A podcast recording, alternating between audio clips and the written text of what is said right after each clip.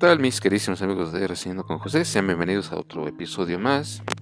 Les saluda su amigo de siempre y conductor José Ramírez.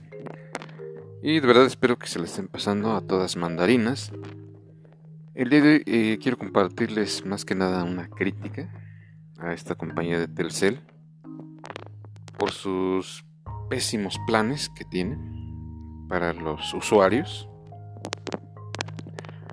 le ponen mucho a uno el pie para, más que nada, la clase más baja, la clase trabajadora.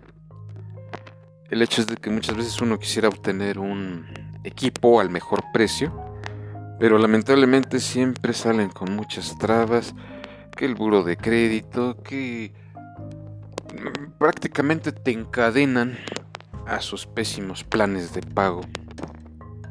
Y eso no es lo, lo más indignante. Lo más indignante es de que muchas veces no respetan esas tarifas y te cobran mucho más de la cuenta. Y yo no entiendo el hecho de que para todo tarjeta de crédito, que para todo eh, tu historial crediticio, o sea, como que no le veo mucho sentido. Incluso he visto equipos eh, prácticamente muy accesibles, muy muy baratos, que de verdad yo no le veo ninguna necesidad de que le metan toda esta modalidad. La verdad se me hace hasta ridículo que por una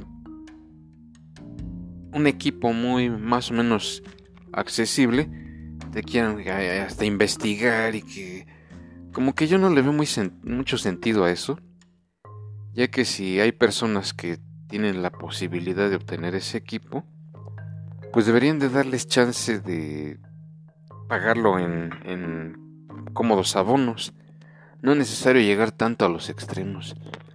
Yo me imagino que por eso mucha gente ahora sí que los batean y deciden no obtener su equipo ahí mismo. Prefieren obtenerlo en otro lado. Pero en realidad eso como que yo no le veo razón de ser porque...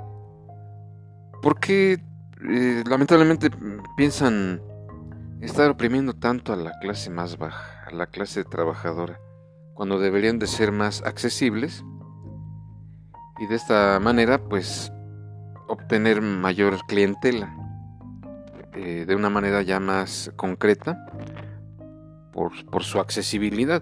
Lamentablemente pues no es el caso. Eh, tal vez una de las ventajas que tiene esta compañía es de que sí tiene muy buena cobertura nacional. Pero eso de nada sirve si sus precios estratosféricos por sus productos, pues como que no le veo caso. Y, regresando a lo mismo de que quieres obtener un equipo, que tu buró de crédito, que tienes que tomar estas tarifas y que el, número, que quién sabe que, o sea, ¿por qué desperdician tanto tiempo con eso? Si todo lo pudieran simplificar mucho más. Eh, la cuestión es de que sea accesible para todo público, pero no lo hacen, no, no sé con qué objetivo te quieren controlar. Deberían de tener planes más eh, accesibles, más sencillos. No creo que sea necesario y forzoso que para los más eh, económicos, los teléfonos más económicos, la gama más baja, por así llamarle, necesitas tanto requisito. O sea, no, no le veo ningún sentido a eso, honestamente. Ahora, ¿qué pasa cuando muchas veces la gente los rechaza y no se meten de lleno a esta compañía?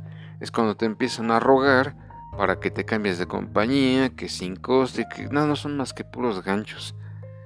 La parte donde deben de trabajar más son las ya antes mencionadas. Porque de verdad yo no le veo ningún caso que te investiguen tanto. Si a final de cuentas eh, cumplas o no con los requisitos, van a seguir haciendo lo que se les pegue la gana. Y yo creo que esa es la parte que no han entendido, o bien la parte que deberían de trabajar más.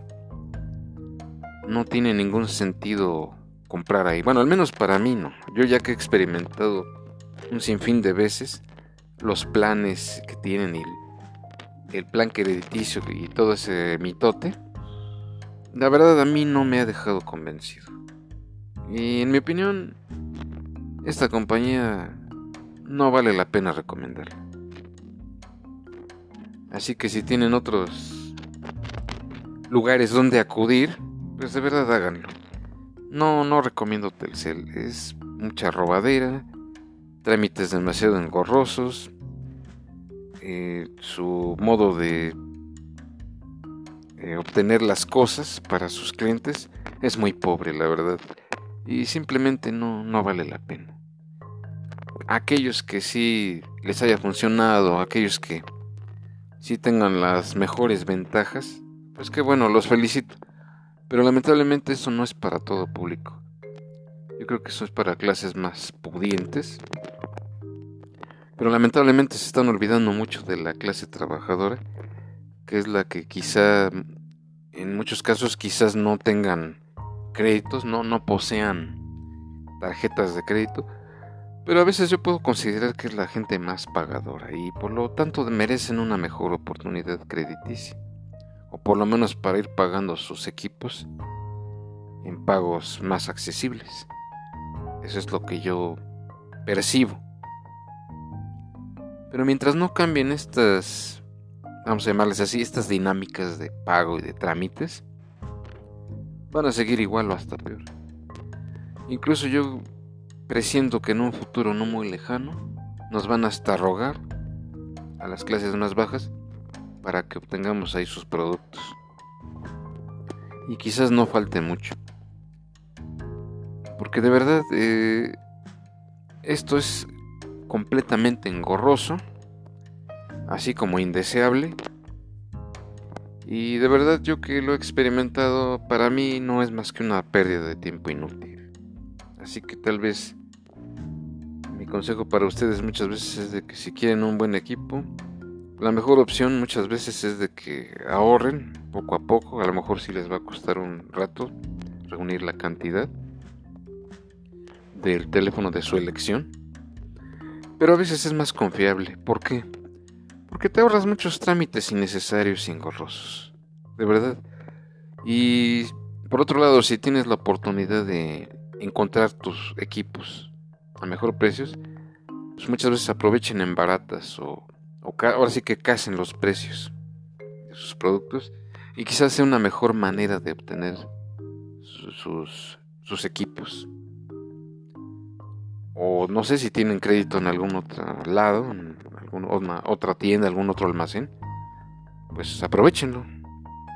Claro que siempre y cuando esté el equipo de su elección. Y de esta manera pues quizás resulte esto un poco más fácil o quizá existan muchas opciones más. Que me gustaría también que si fueran tan amables de pues eh, mandar esa información a mi correo electrónico y quizás ahí nos podamos ayudar mutuamente. Porque muchas veces lo que busca uno pues es la accesibilidad, facilidades de pago. Pero lamentablemente este tipo de instituciones te ponen mucho el pie, muchas trabas no sé si sea porque muchas veces uno pertenece a una clase muy baja, o sea, que la clase trabajadora, y te quieren pisotear. Pero pues yo digo que no hay por qué darles ese gusto. De verdad que mejor hay que buscar otras opciones más viables y olvidarse de Telcel porque no, no se me hace una compañía muy recta que digamos no es una compañía hasta cierto punto creíble con estas trabas que te ponen. Así que mejor, eh, definitivamente, a buscar otras opciones. Eh, ahora sí que ustedes ahí tendrían la última palabra. Y de verdad, si tienen comentarios, pues háganmelo saber. Sería bueno que también se comparta este tipo de información. En general. Pero bueno, de todas maneras yo se los dejo a su consideración. Y hasta aquí con este episodio. Espero el cual les haya agradado. Y ahí nos mantendremos en contacto. Bueno, pues pásenla muy bien, cuídense mucho. Y hasta la próxima.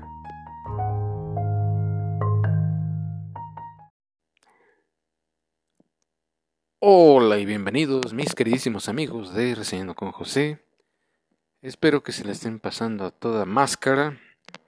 Y el día de hoy les quiero dedicar un episodio, un creepypasta,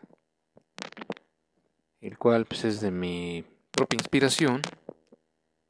Y de verdad espero que sea de su total agrado.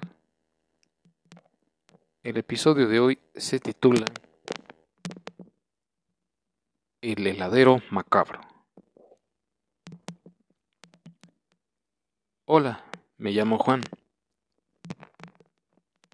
Siempre recuerdo eh, que en mi infancia, todos los domingos ahí en mi pueblo, llegaba un camioncito de los helados, el cual manejaba un señor ya grande, y él a su vez también atendía a todos los niños. Siempre nos reuníamos en la plaza, más o menos a eso de las seis de la tarde. Es cuando él llegaba, o quizás a veces mucho más temprano. Once, doce del día más o menos. Eh, se daba sus vueltas ahí de repente. Llegaba incluso a pasar dos o tres veces al día en todo el barrio. A este señor siempre lo hemos recordado con mucho cariño porque siempre nos traía alegría a todos los chamacos, todos los que vivíamos ahí antiguamente. Y son bonitos recuerdos de mi niñez. Aún siguen en mi memoria todos esos bellos recuerdos, cuando todos éramos felices y jugábamos y siempre disfrutábamos de un buen helado. Pero ya en la actualidad empiezo a recordar que ya somos adultos y pues estos son solo recuerdos muy bellos de, la infancia. Pero lo que un día sucedió es que por casi una década este señor nos acompañaba. Siempre iba a vender ahí al barrio, al pueblo. Pero un día lo dejamos de ver, no supimos qué pasó. Estuvimos más o menos alrededor de dos meses sin este señor, pero para esto pues ya éramos adolescentes. Cuando de repente un día, por mera casualidad, pasó otro heladero, un hombre que el cual jamás habíamos visto. Pero se nos hizo extraño por completo porque jamás lo habíamos visto. Él siempre que llegaba en su camionetita ponía una música alegre, pero a medida que avanzaba la canción mantenía una tonada algo tétrica. Sin embargo, muchos niños salían a comprarle helados para ser alguien que era totalmente nuevo en el pueblo. Llamó, mucho la atención de muchos pequeños, los cuales iban a comprarle sus respectivos helados. Curiosamente, este señor se rodeó de muchos clientes, niños, y al parecer ese día fue una gran venta para él. Y así continuaron varios domingos, y seguían comprando. Y más, más o menos será que al cabo de dos meses empezaron a desaparecer los niños, así de la nada poco a poco casi medio pueblo fue abandonado por los niños. Nadie sabía nada de ellos. Misteriosamente fueron abandonando el pueblo. Yo no sé realmente a qué se debería. Muchos dicen que los helados eran tan ricos que los niños se reunían para seguir al heladero, donde tenía su taller, y misteriosamente desaparecen los niños. No sé si sería eso o bien sería la música tan tétrica que luego ponía. El chiste es que algo misterioso había ahí en, esta situación. De que los niños prácticamente abandonaron el pueblo. Posteriormente los padres de los niños también fueron desapareciendo poco a poco y nadie sabía nada de ellos. Sin embargo, el heladero seguía yendo cada domingo a vender sus productos, sus helados. Quizás ah, hubo algunas personas que le llegaron a preguntar por los niños y él obviamente respondía que no sabía nada al respecto. Pero cada vez se veían menos niños en el pueblo. Hasta que un día se informó a la policía de estas extrañas desapariciones de los niños. Así que la policía empezó a investigar a este extraño hombre hasta que finalmente se decidieron ir a su taller donde fabricaba sus helados, su heladería.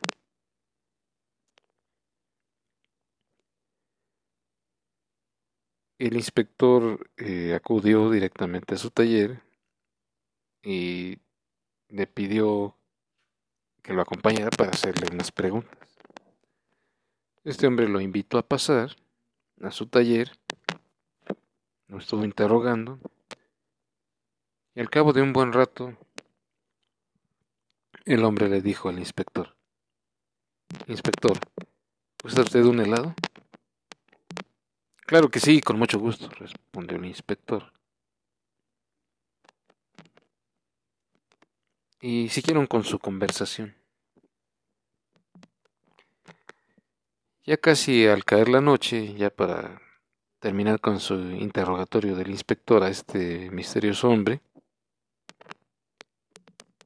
él le preguntó que si le podía regalar un poco más de su helado. El, el hombre respondió que sí.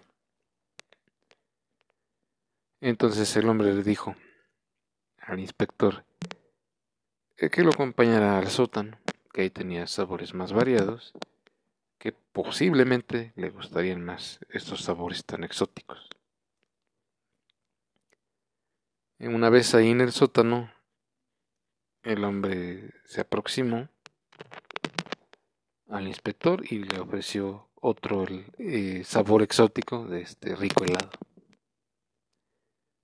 Entonces el inspector respondió, Oiga, está muy rico este sabor, ¿de qué es? El heladero respondió, es mi receta secreta. Cuando de repente, en ese instante, se apagó la luz y se escuchó un portazo y alguien que se echó a correr escuchó repentinamente. De repente el inspector, impresionado por lo que había ocurrido, volteó para todos lados, encendió su linterna y para su sorpresa, en ese cuarto oscuro había un montón de cadáveres colgados y se trataban de niños, así como una pestilencia extrema a cadáveres. Cuando el inspector volvió su linterna, el heladero lo sorprendió, estaba detrás de él y con un bieldo le perforó los intestinos. Y ahí quedó la investigación del inspector. Nunca más nadie supo nada de este misterioso heladero.